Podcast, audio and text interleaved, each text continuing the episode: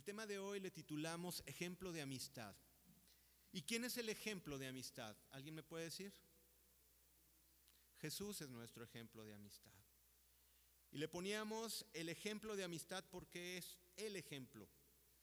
Eh, no, no, de él parte todos eh, nuestros ejemplos conductuales, nuestros ejemplos de fe, eh, nuestros ejemplos de amor, todo parte de Jesús.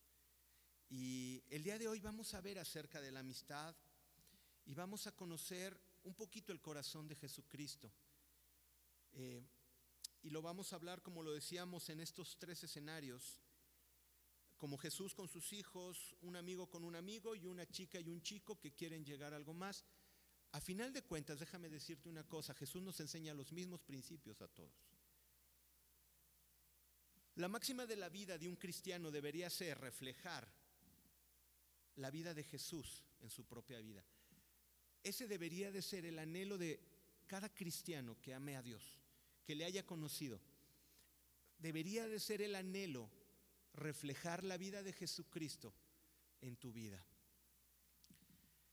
En la manera en que Él amaba, en la manera en que Él respondía, en la manera que Él tenía paciencia. ¿Cuántos le batallan con la paciencia? Ah, pues Jesús nos enseña. Eh, Jesús nos enseña en todas las áreas de nuestra vida. Y la amistad no, no, no es ajeno a, la enseñanza de Jesús. Somos llamados a ser como Él, como Él fue aquí en la tierra, en todos sus aspectos. Y en Jesús encontramos, como decíamos, todas las enseñanzas.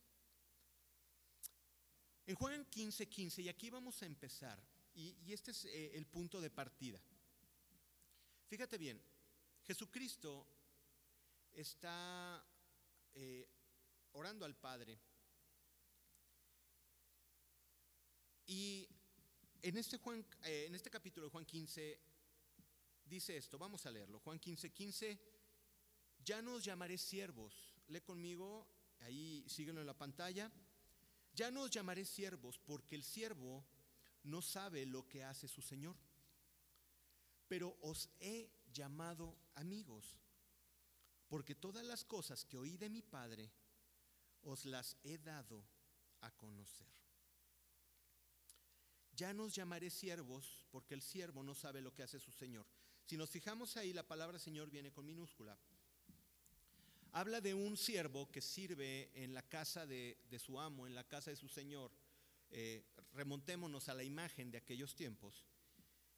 Y el siervo, pues obviamente, el, Señor de, la casa, el señor de, de, ese lugar, no va con el siervo y le dice, oye, ¿qué crees? Vamos a hacer esto y, y, voy a hacer esto. Y no, simplemente le informa qué es lo, cuál es su labor. El Señor no intima con sus siervos. El Señor simplemente administra la labor que tiene que hacer cada uno de ellos. Pero Jesús dice, fíjate qué interesante, pero os, he llamado amigos. Y es muy tremendo. En el Nuevo Testamento Jesucristo muy pocas veces habló de los hombres como amigo. Nos sorprenderíamos en, en, en, en, las ocasiones donde Jesús llama amigos. Ciertamente la palabra viene cuando daba una enseñanza, una parábola y, daba una ilustración y, y, ahí viene la palabra amigo, el amigo del novio, etcétera, ¿no? Pero cuando se refiere a alguien como amigo, Aquí lo dice Jesús y dice, pero os he llamado amigos porque todas las cosas que oí de mi Padre os las he dado a conocer. Jesucristo es el primero en quitar esa separación de un Dios eh, lejano, eh, intocable, santo, eh, un Dios eh, majestuoso y que no deja de serlo, pero antes solamente se manifestaba a través de los profetas, a través de los sacerdotes. Y ahora Jesucristo dice, ya no los llamaré siervos, ahora los voy a llamar qué?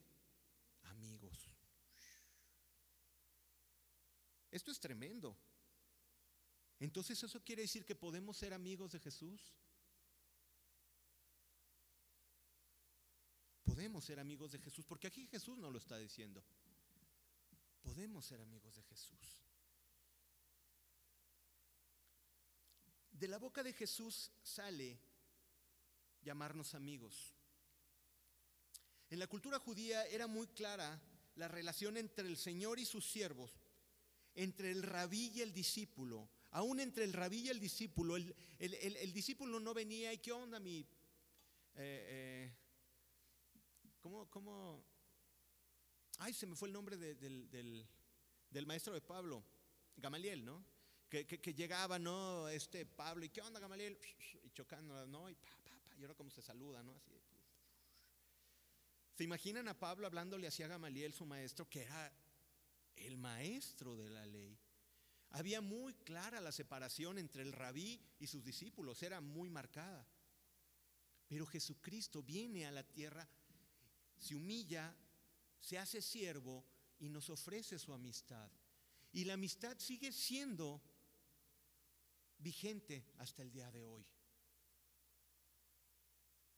Si es cierto, Jesucristo, Él lo decía, cuando, cuando vienen contra Él toda la guardia, eh, la, guardia a apresarlo, y, sale Pedro y, y, toma la espada y corta la oreja de Malco, y le dice, no, no, no, guárdala, porque si yo fuera, yo pediría al Señor que mandara una legión de ángeles y aquí se acaba todo.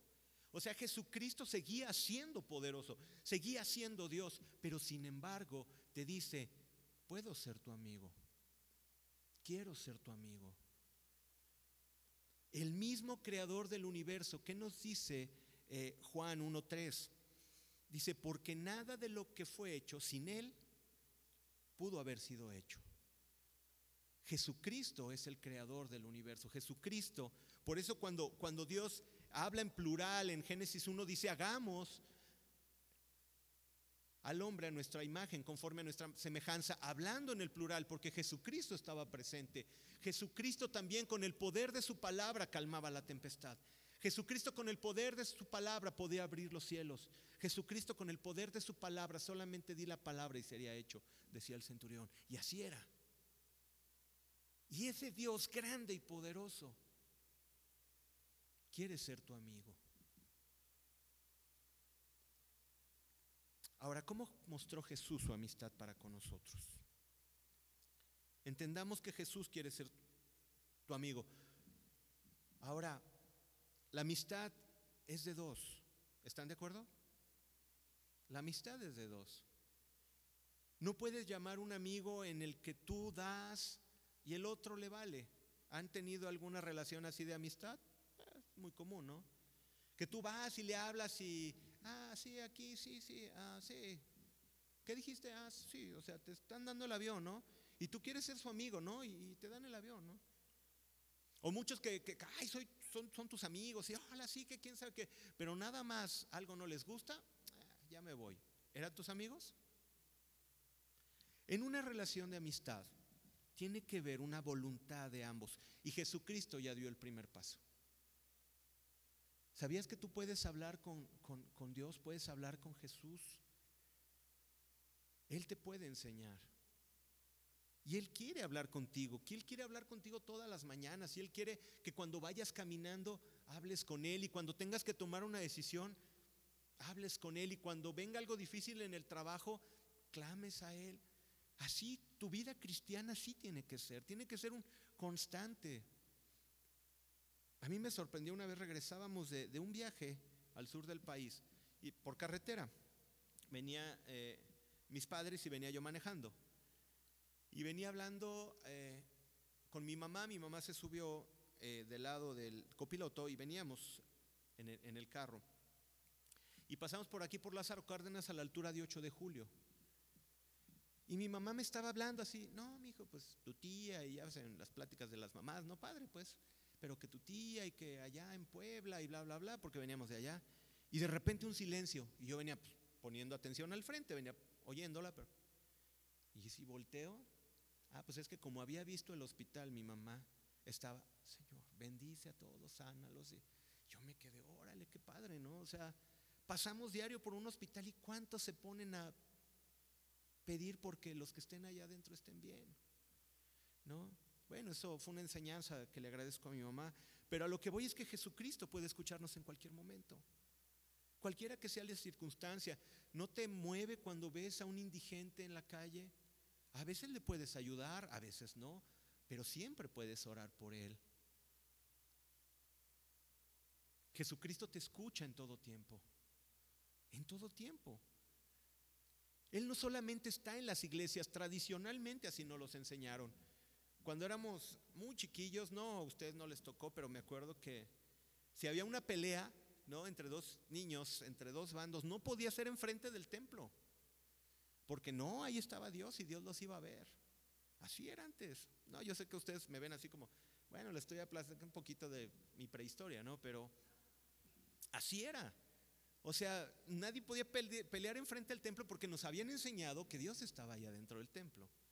Pero Jesús nos dice, yo estaré contigo todos los días de tu vida hasta el fin del mundo.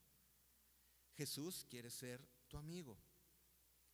Ahora, vamos a ver algunos aspectos acerca de cómo Jesús se da a nosotros como un amigo. Y la primera es Jesús nos ama tal y como somos. ¿Tú crees que Dios te ama tal y como eres?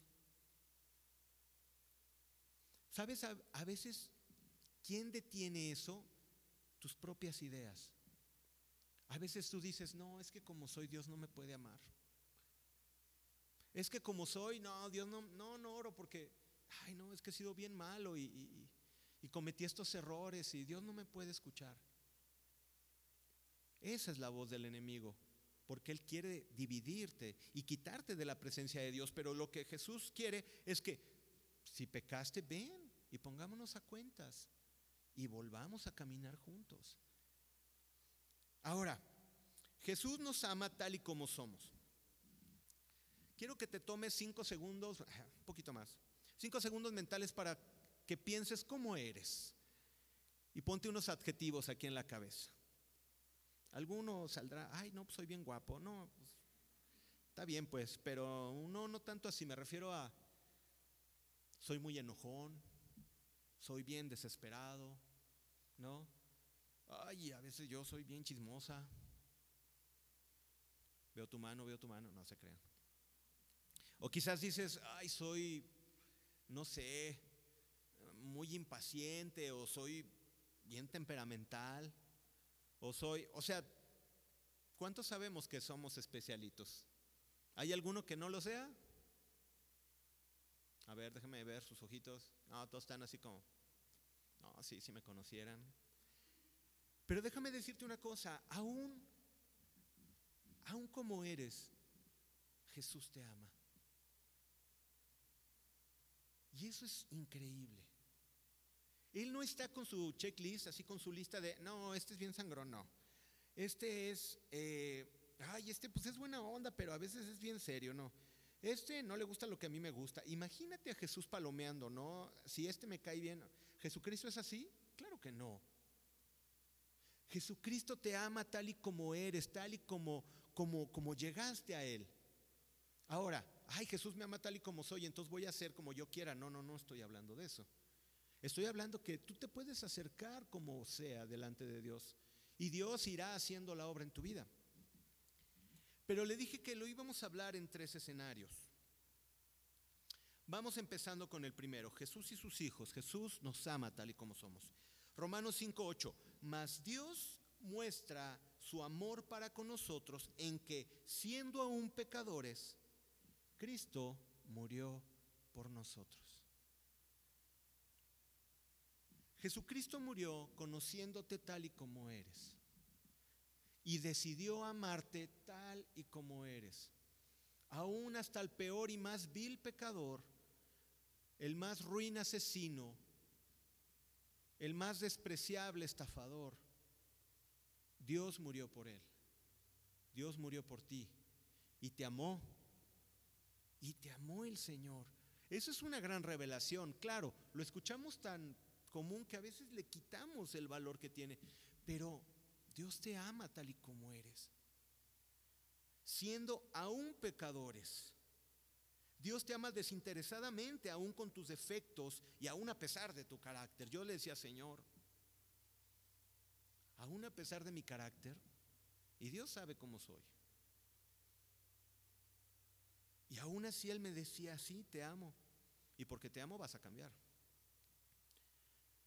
Jesús se arriesga aún cuando sabe que muchos, y escúchame bien, Jesús se arriesga a amarte aún cuando sabe que muchos le ignorarán y muchos le dejarán. ¿Tú serás de los que algún día le ignorará o un día le dejará? Y aún así, aunque sabía Dios que muchos le dejarían y muchos se irían de la fe, aún así decidió amarlos. Qué tremendo es el amor de Dios. Jesús nos enseña la amistad y qué podemos aprender de esto. Ahora vámonos al segundo escenario. Un amigo con un amigo. No podemos juzgar como si nosotros en verdad fuéramos algo especial. Si Jesús, siendo perfecto y Jesús siendo el creador del universo, se humilló y se hizo siervo para amarte, ¿quién te crees tú para ser tan selectivo con las personas? ¿Quién eres tú para decir, ay, a este sí me cae bien, pero esto no me cae bien? ¿Así es Jesús? Por eso es que aprendemos de la amistad de Jesús. Jesús amó desinteresadamente. ¿Tú serías capaz de amar desinteresadamente al que tienes a un lado, al que tienes atrás? ¿Desinteresadamente? ¿O empezamos en nuestra mente a poner todas aquellas cosas que queremos que la gente sea con nosotros para que nosotros podamos aceptarlo? Eso es egoísmo. Eso no es tener el carácter de Jesús en nuestra vida. Somos llamados a ser a su imagen. ¿Tienes algún enemigo por ahí? ¿En el trabajo? ¿Está la que te cae muy mal? ¿Está el que no soportas?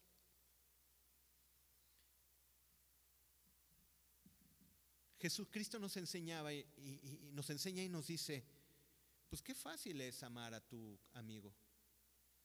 Dice, pero yo os digo, amad a vuestros enemigos. ¿Seríamos capaces de amar a nuestros enemigos? Yo en mi trabajo había porque ya sé que no. Había una persona con la que nomás no. ¿Y qué hacía? Ah, yo tengo que dar testimonio, amable, esto, pero no me metía. O sea, si me, ¿sí me entienden? O sea, y el Señor me dice, compártele. Le digo, Señor, pero si es difícil.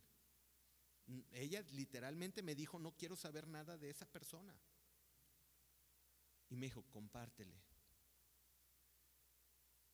Y obedecía al Señor y está recibiendo de la palabra del Señor. ¿Y sabes qué ha pasado? Han empezado a cambiar las cosas de corazón. Y me da mucho gusto. Porque ahora podemos saludarnos bien, amables, siempre lo hicimos, pero ahora, hola, ¿cómo estás? Bien, ¿y tú? Ah, bien. Ah, qué diferencia. Qué diferencia cuando metemos a Jesús y empezamos a pensar como Jesús piensa y no conforme a lo selectivo que somos nosotros. El amor no parte de nosotros, Dios es amor. El amor parte de Él. Nosotros somos los que ponemos las trabas. Pero ¿qué nos enseña Jesús? No juzgues a la ligera. No juzgues a la ligera a las personas. Tú tienes que ser luz en medio de tu trabajo, tú tienes que ser luz en medio de tu escuela, tú tienes que ser luz en medio de tu familia. El cristiano, una vez escuché esta frase de un amigo aquí que iba manejando, yo me enojé y me dice, no, no, déjalo, el cristiano somos nosotros. Y yo dije, ay caray, toda la razón. En la familia, ¿quién es el cristiano? ¿Tú? pues tienes que ser luz. Y no escoger a quien amas y a quien no. Y vamos al tercer escenario y poco a poco nos vamos a ir interpretándolo sin decirlo. Ok. No seas tan juicioso con la persona. Si, Dios te ha puesto una amistad para conocer a alguien y quieres llegar, no seas tan juicioso con esa persona. Porque tú dices, sí me gusta, pero que cambie esto entonces no la quieres. Ay, sí me gusta, pero no me gusta esto, esto y esto y esto y esto y que cambie. Ah, sí. Entonces el amor de Dios mora en ti. Y lo peor que pasa, se casan. Problema seguro. ¿Por qué? Porque tú pusiste los parámetros de amistad. Cuando Jesús nos enseña que cuando tú amas a alguien, la amas tal y como es, con sus defectos, con sus errores. Y si buscas algo con una persona para llegar a un noviazgo, un matrimonio, tienes que amarla como Jesús la amó, sin prejuicios, sin ponerte a ti primero con lo que yo quiero y lo que yo necesito. Porque por eso están llenas las iglesias de todas en divorcios, en separaciones y lo peor, familias rotas e hijos que crecen sin papá o que crecen sin mamá o que crecen sin los dos. Y ahora pensamos que eso es lo normal. No, nunca fue el propósito de Dios. Pero ¿sabes dónde empezó el error? Empezó desde que no tuvieron el chico y la chica este principio de amar como Jesús, aún a pesar de cómo era el uno y el otro. Simplemente era egoísta, que me haga sentir bien, que me haga sentir feliz a mí, nada más. Y si no, hoy no la quiero ver, hoy no lo quiero ver. Y tiene que ser así, tiene que ser así. Que... Ahí el único que estás amando es a ti mismo. Las relaciones empiezan mal desde el principio si es que no tienen los principios de Dios. Si tú ves que un joven es agresivo, vete. Si tú ves que un joven es dependiente de ti, vete.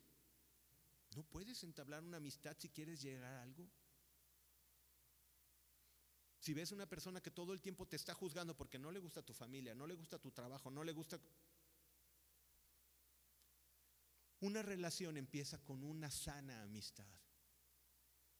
Ahí es donde comienza. Y que es, ay, que es gritona, gloria a Dios, ¿no? Señor, que escuche música en sus gritos, ¿no? Ay, Señor, que es medio impaciente. Ay, Señor, pues, pues yo voy a ser paciente por él un poco, ¿no? Y, y, quiero irlo a ver cambiar, o sea, y, pero tienes que ver que va cambiando. Luego ya llegaremos a, a esa amistad con propósito y luego llegaremos al noviazgo, ¿no? Pero ¿Quieres empezar una relación cuando solamente estás juzgando la vida del otro? No, ya no, no, ni le busques. No va por ahí. Jesús nos ama tal y como somos. Ahora, si hay una amistad que te está perjudicando, ok, aquí es donde tenemos que ser sabios. Y aquí es donde vamos a ver la diferencia. Sigamos adelante. Juan 13:34 nos dice, un mandamiento nuevo os doy, que os améis unos a otros como quién? Como yo os he amado. Que améis unos a otros como yo os he amado, que también os améis unos a otros. ¿Cómo tenemos que amar a nuestro amigo, a nuestra amiga? Como Dios nos ha amado. ¿Sí está claro? Sí, sí estamos, sí estamos captando. Porque, porque el mundo está muy egoísta ahorita. Pero los cristianos tenemos que hacer la diferencia. Una persona que es sin complejos y sin, y sin traumas y, y, que es amable, qué agradable es estar con una persona. Si conocen personas así, déjenme decir una cosa, yo no soy así, ¿no? Yo tengo que cambiar mucho todavía. Pero conozco personas que todo el tiempo son amables, que a todo mundo sonríen, que todo lo ven bien. Y, de repente dices, ay Señor, por eso es que todo mundo quiere estar con esa persona, porque es bien buena onda. Seamos así, de esas personas que no tienen prejuicios. Eso nos bendice. Número dos, Jesús me conoce mejor que nadie. Jesús me conoce mejor que nadie. Y aún así se arriesgó. Contigo se arriesgó conmigo. Nos conocía. ¿Sabes que Jesús te conoce en tus pensamientos? Que Jesús sabe cuando tienes en tu mente el, ¿toco ese botón o no toco ese botón? Ahí el Señor te está viendo y el Espíritu Santo te está diciendo, no te metas a esa página. El Señor te está diciendo, no tomes eso que no es tuyo. El Señor te dice, no abras tu boca, la vas a regar porque estás hablando conforme a tu enojo. El Espíritu Santo te habla y te dice y te advierte antes. El Señor te conoce tus pensamientos, conoce tus intenciones, conoce tus debilidades. Muchos han estado jugando con el pecado y es una realidad. Y es una realidad muy triste. Y tienen, ¿cómo se les llama a aquellos que en un lugar son una cosa y a otro lugar son otra? ¿Cómo se llaman? ¿Doble cara? ¿Hipócrita? ¿Crees que pudiéramos llegar a ser así delante de Dios? Si Dios nos ve en todo momento. Nosotros tenemos que ser los mismos cuando estamos en lo secreto que cuando estamos en lo público. Jesús nos conoce tal y como somos, conoce nuestros pensamientos, conoce las intenciones del corazón. Conoce cuando, ay, sí, volteas acá con una cara de paz de Dios, pero tu corazón lo está maldiciendo a esa persona. Jesús lo conoce. Pero también Jesús te conoce cuando eres una gran persona y diste a aquel que necesitaba, perdonaste, que hiciste algo extraordinario y nadie lo supo. Wow, esos son los mejores. Esos son los que más admiro. Los que hacen cosas impresionantes y no las andan grabando con un celular. ¿Cuántos videos de esos cielos has visto? Hoy yo dándole de comer a un indigente. ¿Quién se está llevando la gloria? ¿O para qué hacen esos videos? Sí, tú todos dicen, ay, qué buena onda, sí, qué padre. Pues sí, te mueven los sentimientos. Pero yo admiro a las personas que van, lo dan y nadie lo sabe. Porque ellos tienen su recompensa delante de Dios. Jesús conoce todas nuestras intenciones del corazón. Conoce cuando piensa y estás aquí y estás sentado ahí y dices, ay, va a predicar otra vez Roy. Dios lo sabe. Otra vez. Dios lo sabe, hermanos, Señor. No, Dios conoce todas las intenciones del corazón, muchachos. Él sabe lo que piensas, Él sabe lo que tienes. La vida de Jesús fue transparente. Fíjate bien, leamos otra vez Juan 15, 15, nos dice, y ya nos llamaré siervos porque el siervo no sabe lo que hace su Señor, pero os he llamado amigos porque que todas las cosas que oí de mi Padre os las he dado a conocer. Fíjense bien las palabras, es hermoso escudriñar la palabra porque nos dice, porque el siervo no sabe lo que hace su Señor. ¿Ustedes creen que Jesús se tendría que esconder de algo?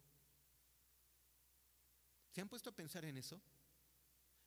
Claro, el, el, Señor Jesucristo se metía en lo secreto a orar a su Padre, ¿no?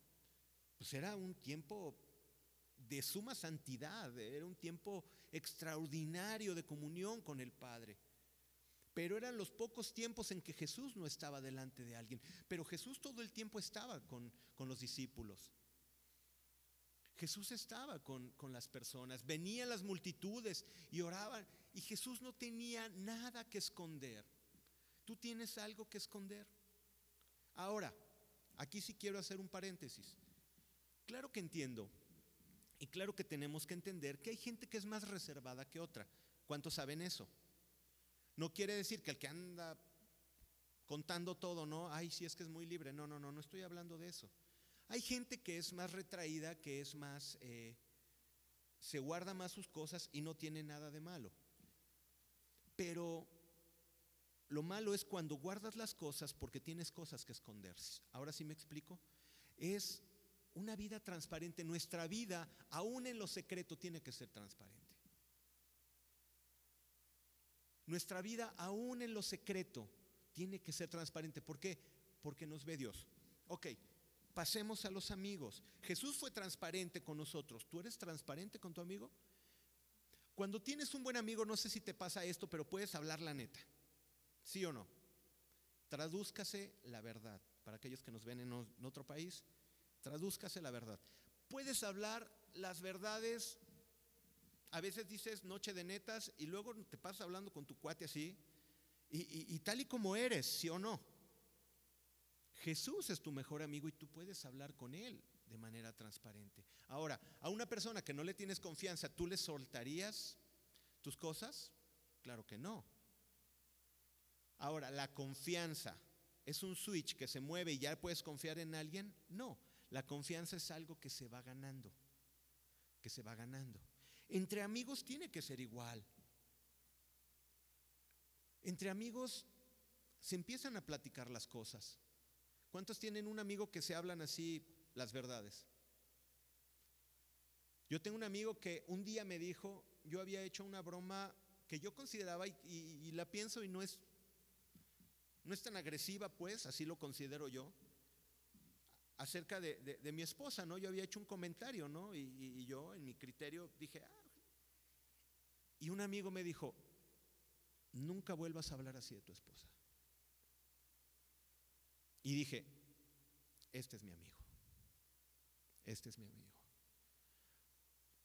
Porque se pudo haber reído, pero déjame decirte una cosa, él procuró la justicia, él procuró la verdad y él me dijo, tienes que ser transparente. Tenemos que ser transparentes, muchachos. Tenemos que ser transparentes. La amistad se trata también de confianza y es padre cuando tienes un amigo donde puedes hablar muchas cosas. ¿No? ¿No te gustan esos cuates que platicas así de todo? Luego me han platicado cada cosa mis cuates y digo, ay, órale, Señor, oro por ellos. ¿Y sabes cuándo lo digo o lo divulgo? Nunca. ¿Por qué? Porque son mis amigos. Y nunca voy a traicionar su confianza. Lo que tú le cuentas a Jesús, el Señor no lo va a balconear. Si no te arrepientes. Digo, si te arrepientes. Si no te arrepientes, no hay nada oculto que no haya de salir a la luz. Jesús me conoce mejor que nadie.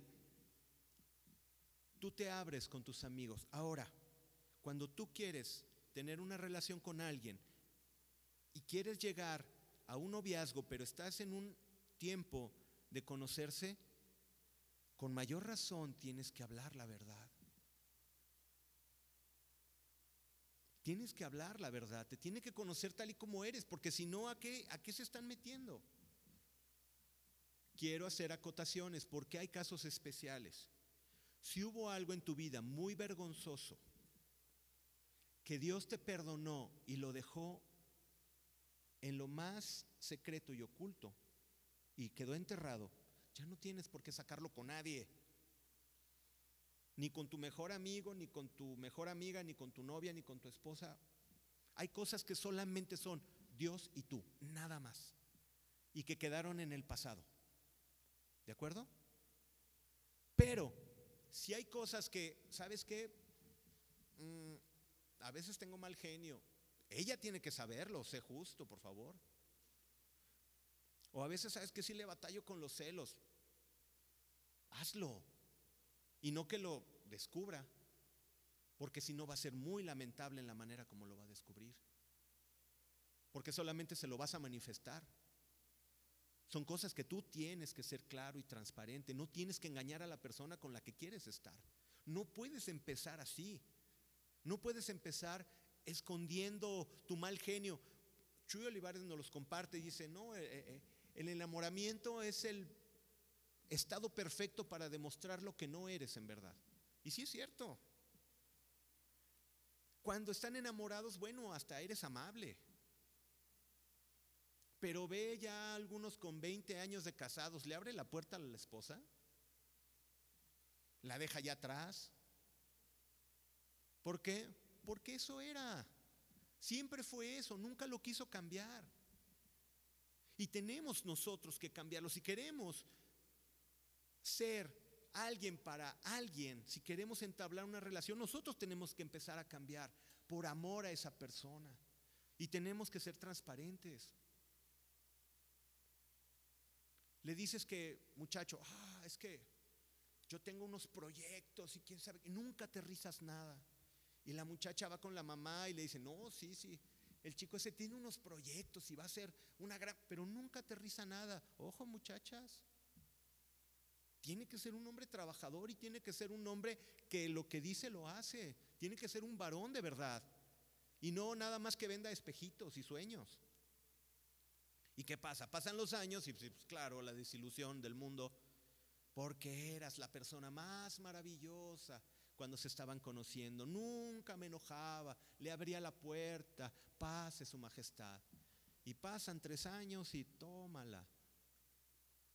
Muchos dicen, te sale el demonio propio, te sale tu verdadero yo. Tenemos que ser transparentes. En una amistad tiene que haber transparencia. Jesús mostró todas las cosas que oyó de su Padre. Jesús no tenía nada que esconder, nada, nada que esconder. Una característica de la amistad es la confianza y transparencia. Evidencia de una verdadera amistad es la confianza cuando nos mostramos tal y como somos. Mi cuate sabe cómo soy. Y dice, ah, ya va a empezar de desesperado y quién sabe qué, pero sabes que nunca se va.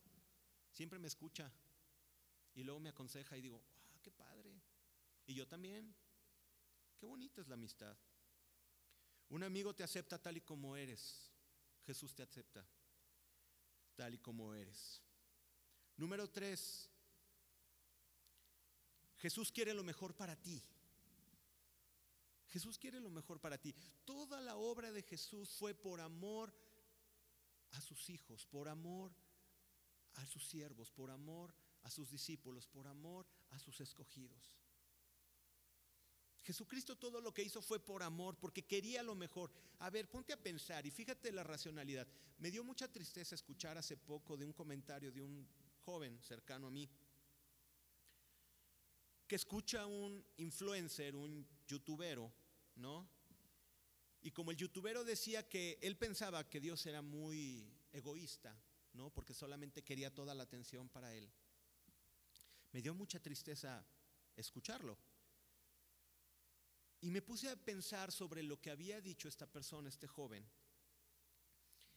Y me di cuenta, muchachos, que si leemos Filipenses 2, cuando Jesús se despoja, el siendo igual a Dios, y no tuvo el, ser igual a Dios como cosa que aferrarse, sino se despojó de sí mismo, tomando forma de siervo y haciéndose obediente hasta la muerte y muerte de cruz. Se despojó de sí mismo el creador del universo. Él estaba, imagínatelo en el cielo, cómodo, feliz, adorado, honrado, bendecido, y quita toda su comodidad porque quería venir contigo y rescatarte de tus pecados. Jesucristo para nada es egoísta. Jesucristo es la persona más generosa que lo ha dado, no la mitad, no tres cuartos. Jesucristo lo dio todo, todo. Jesucristo lo dio todo por ti. Porque Él quiere lo mejor para ti. Y mira, Jesús lo dio todo para que pudiéramos disfrutar lo mejor, que es la vida eterna, pero también, fíjate bien, vamos a leer pequeñas fracciones de versículos, no están ahí apuntados eh, simplemente los voy a mencionar. Isaías 53.3 en un párrafo dice, el castigo de nuestra paz fue sobre él. ¿No quería lo mejor para nosotros? El castigo de nuestra paz fue sobre él. Primera de Pedro 2.24, llevó él mismo nuestros pecados sobre su cuerpo. ¿No quería lo mejor para nosotros?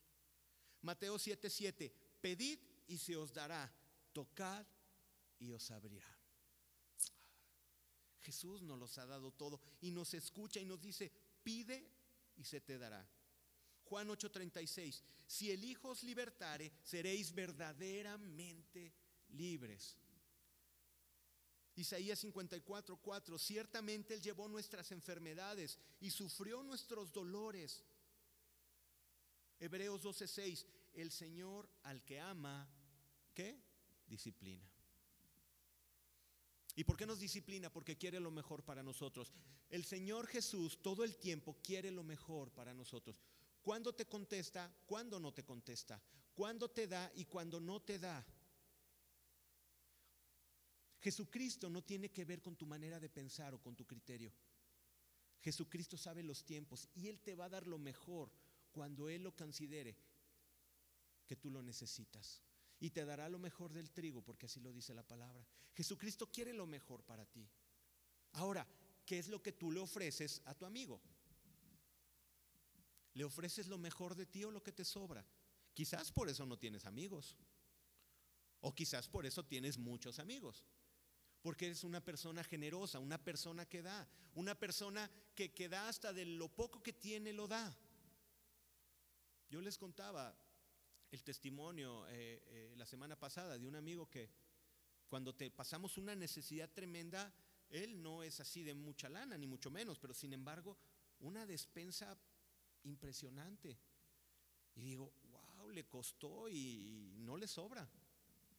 Y sin embargo, yo dije, wow. Y ahora solamente lo que pido, Señor, dame ese mismo sentir para con mis amigos. También poderles suplir, también poderles dar. Jesucristo quiere lo mejor para nosotros. Tú necesitas querer lo mejor para los demás. Lo mejor para los demás. Así es el Evangelio de sencillo. Dale a los demás. Mira, cuando me toca darle a alguien en la calle, yo les enseño a mis hijas y les digo, te aseguro que él tiene menos que yo. Él tiene menos que yo. Y si llegara a tener más, gloria a Dios, multiplícale. Pero mi labor es dar. Cuando alguien tiene necesidad, da. Tú das tus tiempos, tú das tu tiempo, das tu vida. A veces estamos cansados. A veces estamos muy cansados. Pero escuchamos. A veces tenemos problemas igual que cualquier persona económicos en el trabajo, pero siempre buscamos dar lo mejor.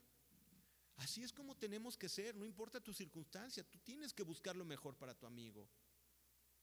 Piensa en un amigo que tú tengas y ahora piensa en la manera como lo puedes bendecir. Y no estoy hablando de dinero.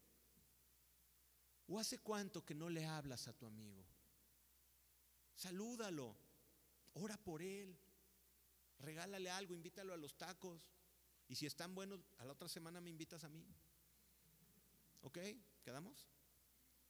A ver si pegaba. Bueno. No, chicos, pero un buen amigo busca lo mejor para ti. Ahora, vámonos al otro. Si un chico está conociendo a una chica, los dos tienen que ver ese corazón que tenga el uno y el otro. Me explico. Eh, una persona que te quiere y una persona que quiere llegar a algo y, que sea una buena persona para ti va a ser una persona que va a querer lo mejor para ti. La Biblia dice no te unas en yugo desigual, ya hablaremos de ese tema. Pero ¿qué es lo que pasa? Es muy sencillo, muchachos, ¿no? Es muy sencillo. Uno va a querer dar y el otro no sabe hacerlo. Uno va a querer orar y el otro no. Tú vas a dar lo mejor y vas a orar y, a la otra persona no le ha sido revelado ni lo quiere escuchar. Por eso la Biblia no te dice, ah, te voy a hacer la maldad y no te unas en yugo desigual. No, y así y así le vas a hacer. Yo no puedo ver a Dios así, porque Dios siempre quiere lo mejor para ti. Y cuando te dice que no te unas en yugo desigual, es porque sabe perfectamente que va, es, que va a ser por tu bien. Y un verdadero cristiano, varón, va a querer lo mejor para la chica. Y una verdadera cristiana va a querer lo mejor para el chico. ¿Cuántos quisieran algo así para su vida? ¿A poco no? ¿No es bueno aprender de Jesús? ¿No es bueno aprender su corazón? Jesucristo, nosotros siendo pecadores, Él dio todo. Él éramos un yugo desigual, pero del cielo a la tierra. Éramos los pecadores y el Dios santo. Y Dios se hizo pecado, dice la palabra de Dios, para que nosotros pudiéramos ser santos. Y aquel que es santo, santifíquese todavía, dice la palabra de Dios. Qué hermoso es el, el amor de Dios. Él lo dio todo y siempre quiere lo mejor. Mira, debería de cambiarnos el chip. Una vez lo predicaba Chuy Olivares hace mucho tiempo. Me, me gusta porque yo me recuerdo muchas palabras que, que, él dice, pues, como de, de muchos pastores y de muchos maestros. Pero una que recuerdo, decía, mira, hemos casado a mucha gente y hemos hablado con muchísima gente en esta iglesia. Dice, solamente un varón le preguntamos, ¿por qué te casas? Y solamente de todos los que han venido, solamente un varón dijo, porque quiero hacerla feliz. Wow. No podemos nosotros tener ese sentir. Si Jesús nos dio lo mejor, ¿por qué no pensar eso? Pensar que si yo voy a ser para alguien, yo voy a ser bendición para alguien, yo quiero ser eh, eh, bendecirlo, quiero darle lo mejor a la otra persona. Jesús murió por la novia, Jesús murió por la, por la esposa, el cual estará en las bodas del Cordero, pero Él sufrió y nosotros no queremos sufrir. Nosotros en el mundo, no, el mundo es diferente y el hombre en el mundo es diferente. Dice, no, que me guste, que sepa hacer esto, que tenga buen carácter, que le guste el fútbol, que no ande ahí de mitotera, que quién sabe qué. Que, Y las mujeres, ay, no, que, que sea así, guapo y que trabaje, y que trabaje bien y que tenga una maestría, un doctorado, porque si no, eh, o sea, ¿esa es la ideología de Jesús? ¿Esa es la doctrina de Jesús? No. Ahora, vamos a ver los apartados, los asteriscos. Ay, es que ah, no trabaja, pero así lo quiero. No, espérate. Ese que no trabaja no quiere lo mejor para ti. Ese que no trabaja no quiere lo mejor para ti. Esa niñita berrinchuda que todo lo consiga con sus berrinches y, ay, yo me enojo y me voy y que quién sabe qué. Esa chica no quiere lo mejor para el muchacho. Tenemos que ser como Jesús. Y cuando dos cristianos se hacen novios, déjame decirte una cosa, wow, es una bendición.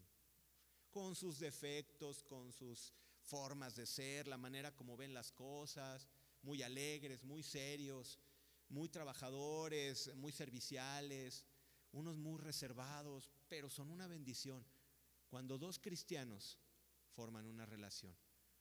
Así que asegúrate que sea cristiano eso es lo que el Señor te recomienda y lo que nosotros aquí venimos a platicar contigo. Jesús no es egoísta, Él te lo da todo. Un amigo verdadero busca tu bien, aunque eso lleve un precio. Un amigo verdadero comparte de lo que tiene con su amigo, sea mucho o sea poco. Un amigo verdadero, cristiano, te va a estorbar cuando ve que estás mal delante de Dios. Un buen amigo te va a decir, no, no lo estás haciendo bien. Y ya cuando están de amigos ahí que quieren algo, respeto a aquellos que, oye, podemos platicar, mira, yo considero esto, ¿no? Medítalo, pienso que esto está mal. Así tendría que ser. Platiquen la verdad, platiquen las cosas, pero con amor y con sabiduría y en el tiempo que Dios lo ponga. Muchos dicen, es que si le escondo eh, las cosas como soy, se va a ir. Y que ya después que lo amarres también se va a ir en estos tiempos. Ahora se van más fácil después. Es la verdad. Así que sé tú mismo, sé transparente y sé generoso. No sabes cuando tu pareja, tu, tu esposa, tu novia te dice, te veo así tristón, déjame orar por ti. eso vale mejor que 10 cafés en el restaurante más fino. La verdad, porque puede estar en el lugar más elegante, pero ni siquiera se hablan. Porque está celoso el uno del otro y porque se caen gordos y quién sabe. Ah, sí, pero el restaurante está bien padre. No, es como miel al paladar cuando viene tu chica o un chico y te dice, ven, vamos a orar. O te dice una palabra y te dice, mira, la Biblia dice esto. ¿No? La Biblia dice que Él es tu Dios que te sostiene de, tu mano, de, su mano derecha y te dice, no temas, yo estoy contigo. Esas son palabras de amor. Número cuatro, y vámonos sobre el final. Jesús siempre tiene tiempo para ti. Jesús pasaba muchas horas sanando, enseñando a las multitudes y aunque cansado seguía haciendo milagros. Jesús se agotaba. ¿Te imaginas la fila de gente que venía para que oraran por ellos? Jesús terminaba exhausto. Jesús terminaba cansado. Y venía uno y otro y otro. Y este, es, eh, eh, este está enfermo, ¿no? Y, este está endemoniado. Y, y Señor, sana este paralítico. Y, y Jesús tenía tiempo. Isaías 40, 28 nos dice, ¿no has sabido, no has oído que el Dios eterno es Jehová, el cual creó los confines de la tierra? Pero fíjate bien, no desfallece ni se fatiga con cansancio y su entendimiento no hay quien lo alcance. Tienes que saber que Jesús no se cansa. Tú dices, ay Señor, es que no te cansas de escuchar. ¿No te cansas de escucharme, Señor? No se cansa el Señor de escucharte. Cuando vas con sinceridad, Dios no se cansa de escucharte. Dios siempre tiene para ti tiempo. Dice el Salmo 145, 18, cercano está Jehová a todos los que le invocan, a todos los que le invocan de veras. Él está cercano a todo el que se acerca a Él. Ahora, entre amigos, Tienes que darle tiempo a tu amigo. Una amistad no solamente son WhatsApps, no solamente son caritas sonrientes. En eso hemos caído, ¿no? Ah, sí, le mandé un meme. A tu amigo tienes que darle tiempo, tienes que hablar con él, con ella, hablarle cómo estás, cómo vas, ¿no? ¿Quieres que ore por ti, por algo? Tienes que dar, ¿quieres un amigo? Dice la palabra de Dios, ¿alguien quiere un amigo? Ha de mostrarse amigo. Tienes que mostrarte amigo. Hay algunos aquí cristianos glorietas, ¿sí los conocen? O rotonda, como dirán en Monterrey. ¿No? ¿No sabe cuáles son los cristianos glorietas? Los que todos le dan la vuelta. ¿Por qué les dan la vuelta? ¿Te has puesto a pensar? ¿A ti es el que te dan la vuelta? No lo sé. Pero a ti te dan la vuelta y no será porque siempre te quejas, siempre estás de malas, siempre estás hablando de tus problemas, siempre estás enojado, siempre te falta algo. Y sabes que si te fijas en todas las cosas que he dicho, es porque siempre eres tú, tú, tú, tú, tú. Estoy mal, me siento triste, estoy desanimado, no puedo, no voy. Sí, te puedes acercar con un amigo a platicarle tus problemas. Sí, sí, sí, no estoy diciendo que no. Pero el problema es que muchos no tienen amigos porque solamente son ellos mismos. Y no, no te preocupas por las demás personas, no das tiempo a las demás personas, todo gira alrededor de ti. Y la gente que tiene que andar sabiendo de tus problemas, esos llévalos a Dios y, y lleva a Él tus cargas. Dice el Salmo 55, 22, dice, eh, lleva al Señor tus cargas, no, no dejará para siempre desamparado al justo. El Señor te da tiempo, tú le das tiempo a tu amigo, pero no le, mandes un meme de un reloj a tu cuate, ¿no? Ah, déjale, doy tiempo, ¿no? Háblale, visítalo, váyanse a los tacos. ¿no? Váyanse a tomar un café del Ox, aunque sea en la esquina, si no hay mucho presupuesto, ¿no? Tómense un, es más, díganle, ya no, ya no hay refrescos en bolsita, ¿verdad? Pero digo, bueno, no sé, o sea, algo. pero ¿hace cuánto que no hablas con tu amigo? Porque es que estoy muy ocupado. Hoy sí. Eso es. ¿Sabías que la principal causa de muerte en el mundo tiene que ver con problemas relacionados con ataques al corazón? Porque vivimos afanados y estresados y toda nuestra vida es tengo que y tengo que y tengo que. Ese es el ritmo que nos quiere el mundo. Pero tienes que darte un tiempo para tus amigos. Tienes que darte un tiempo para aquellos que amas. Y si no tienes muchos amigos, háblale al que no es tu amigo. Y hola, ¿cómo estás? Oye, soy del grupo. Pues nada más quería saludarte. ¿Cómo estás? Bien. Si ves que no te pela mucho, ah, bueno, pues Dios te bendiga y se acabó. O sea, pero lo hiciste. Y no se hace el hermano glorieta o el hermano rotonda, ¿no? Que todo el mundo te da la vuelta porque eh, nada más existes tú. Y cuando nada más existes tú, pues solamente te van a dar la vuelta porque ya has platicado tus broncas 20 mil veces. No, tienes que darte y escuchar a los demás. Y en el tercer plano, en el tercer escenario, oye, la chica te quiere platicar algo y tú, sí, ahora con los teléfonos, Dios mío. Sí, sí, espera, dime, nunca, nunca hagas eso. Ah, no me acuerdo esa frase donde me acordé, pero era, era un comediante De, de las películas viejitas. Nunca hagan eso, muchachos que te esté hablando la chica y tú estés con el celular. No lo hagas. Mírala a los ojos, escúchala, ve lo que siente. Y muchacha, tú también. Porque, ay, sí, solamente. No, también. A veces el cuate te quiere platicar unas cosas y tú. No, pero es que yo te quiero platicar primero lo que. No, escúchalo. Escúchala. Dale tiempo. Ahora yo no sé las relaciones cómo son digo, están cambiando. Antes era de que, oye, ¿dónde nos vemos? En tal lugar. Y se veía, ¿no? Y, nos vemos tal día en tal lugar. Y ahora todo el tiempo se andan mandando mensajes y esa es toda su amistad. Tienen que tener tiempo para platicar, ¿no? Porque al rato yo creo que hasta los matrimonios van a ser virtuales. Al paso que vamos,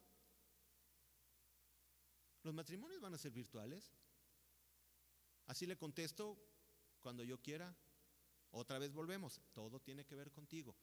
Un egoísmo, un egoísmo. Jesús siempre tiene tiempo para nosotros. Nosotros tenemos que tener tiempo para los amigos y los que quieren quedar bien necesitan darse tiempo para platicar. Platiquen, platiquen, platiquen. Siembren en ser amigos los que se están conociendo para llevar una relación siembren en ser amigos porque pasan eh, eh, las, los placeres, pasan las emociones, vienen los problemas. ¿Y sabes qué es lo que siempre permanece? La amistad. Y la amistad es la que está ahí en una relación. Y puede haber mucho dinero, puede haber poco dinero, puede haber enfermedad, puede haber... Pero cuando hay amor y está la amistad ahí, siembren en la amistad. Pero ¿qué pasa? Ay, nos vemos esta noche, nos tomamos un café un día, al otro día, si es el mundo como lo dicta y las películas ya se andan acostando. ¿Y cuándo se conocieron? Es lo que menos les importa, todo es desechable en este mundo raro. No, tienen que sembrar en la amistad. ¿Por qué? Porque después se va a traducir en darle tiempo a tus hijos, darle tiempo a tus hijas, escucharlas, ¿no? A ver, ¿qué onda? ¿Cómo te fue? Órale, qué padre estuvo eso, ¿no?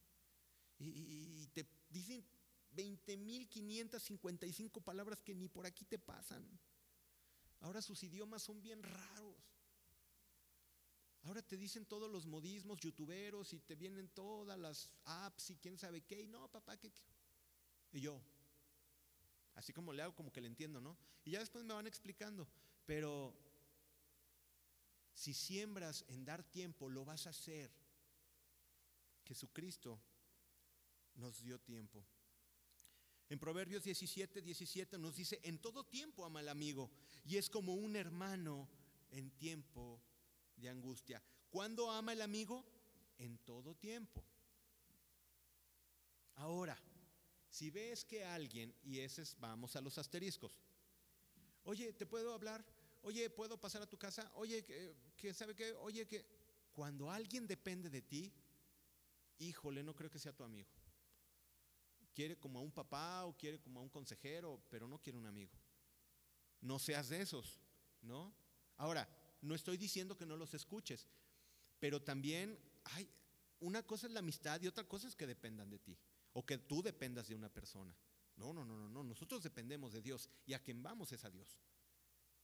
¿Sí? Tampoco seas así, ay, no, es que mi amigo tenemos que estar todo el tiempo juntos. No, espérate, ¿quién dijo? No, déjalo respirar. No, no, no, no, no.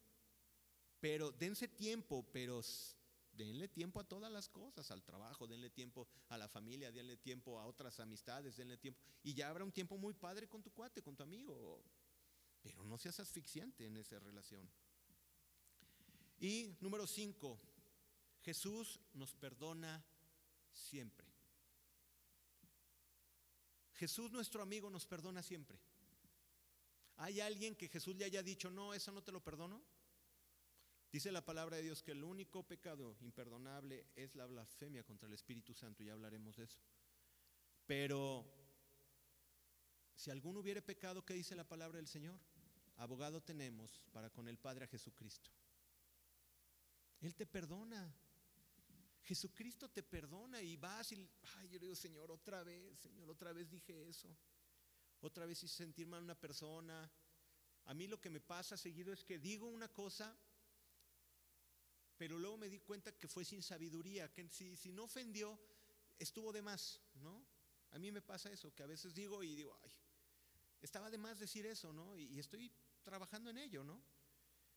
No sé qué te pase a ti, pero, pero, pues algo tendrás que pedirle perdón al Señor. Jesucristo te perdona siempre. En Mateo 18, 21 y 22 nos dice, entonces se le acercó Pedro y le dijo, ¿cuántas veces perdonaré a mi hermano que peque contra mí? Hasta siete. ¿Y cuántos de nosotros decimos, Señor, déjame perdonarlo nada más siete veces? Y a la octava lo mando lejos. Pero Jesucristo va más allá.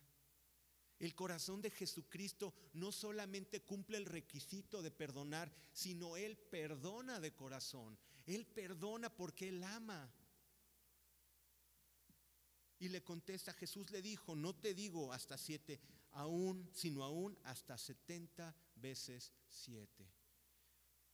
¿Cuántas cosas has tenido que perdonarle a un amigo? ¿O cuántas veces un amigo te ha perdonado? Creo que ahí la lista está un poco más larga. ¿Sí o no? ¿Cuánto la hemos regado con nuestros cuates? ¿Cuántas veces hemos cometido errores? Y qué padre cuando te dicen, ah, no hay problema, no hay fijón. Es su palabra, ¿no? No hay fijón. Ahora, perdona a tu amigo. Quizás estás alejado de alguien. Quizás estás alejado de alguien que fue tu amigo por mucho tiempo y no le has perdonado. Porque sí, desde el peldaño más alto de mi orgullo, ni lo crea que le voy a perdonar cálmate. Entonces no eres a la imagen de Jesús porque Jesucristo perdona. Jesús perdona la ofensa. ¿Sabes que Cuando empecemos a practicar la vida de Jesús en nuestras vidas, vamos a empezar a tener más amigos. Vamos a empezar a tener más amigos. ¿Cuántos quieren más amigos? Yo quiero más amigos.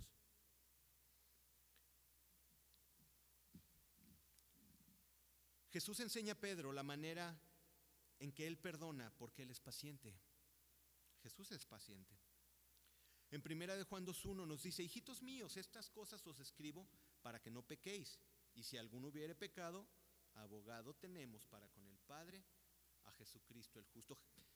Si alguno hubiere pecado, mira, vamos, y el Padre dice, la paga del pecado es muerte, pero viene Jesucristo y dice, Padre, Él está cubierto por mi sangre. Y el Padre dice, justificado es. Wow. Ese es el amor de Jesucristo. Nosotros merecíamos la muerte y Él nos perdona porque estamos cubiertos con su sangre. Y ese es el amor de Dios. Qué maravilloso es esto. Jesús nunca desecha al que reconoce y se humilla delante de Él. Ahora, el amigo verdadero perdona las veces que sean necesarias porque ha madurado. El amigo maduro perdona. y va a perdonar al inmaduro. Y todos dicen, no, no, no, hasta que Él me pida perdón. Ah, cálmate, muestra tu madurez y ve y tú y perdona. Dice la palabra de Dios que si tú traes tu ofrenda delante de Dios, pero sabes que tu hermano tiene algo contra de ti, ve, deja tu ofrenda y ponte a cuentas. Muchos de aquí tienen que ponerse a cuentas con varias personas y tienes que pedir perdón. Ay, pero qué humillante. Pues claro, el que se humilla será exaltado. Jesucristo se humilló para poder ser exaltado y tú quieres que te venga la justicia divina y te pidan perdón, no funciona así. El cristiano es el que se humilla como Jesucristo y va y pide perdón. Así, así es. Si Jesús ha sido el Jesús ha sido el hombre más justo que ha pisado la tierra y nos perdonó, nosotros quiénes somos para no perdonar. La amistad, muchachos, es un regalo de Dios que nos dio para disfrutarlo. Jesús es nuestro ejemplo para saber de cómo comportarnos y tratar a los demás. Si nosotros aprendemos de Jesús, vamos a tener amistades muy hermosas, pero tenemos que ser transformados a la imagen de Jesús. Y para ser transformados a la imagen de Jesús, tenemos que hacer caso a sus palabras. Jesús es el ejemplo de amistad para saber cómo comportarnos y cómo tratar a los demás. Cuando actuamos conforme a sus preceptos, Dios derrama su bendición. Pero cuando somos influenciados por la corriente del mundo, se sufren las, las consecuencias que vemos en el mundo hoy, un mundo agresivo. Estamos en un mundo violento, donde ya no hay ese amor y esa tolerancia y esa paciencia. Ahora solamente hay juicio, que se traduce en like y no like. Ahora nosotros vemos la palabra de Dios y antes de pensar en la palabra de Dios, no me gusta. No, pero es que es que es el consejo de Dios, no me gusta. Órale. Ahora nos hemos vuelto jueces, ¿no? Y ya decimos, me gusta, no me gusta, me gusta, no me gusta, órale. Y todo el mundo lo tiene que saber. Así es como actúa Jesús. Jesús no juzga, perdona y ama. Ponte de pie.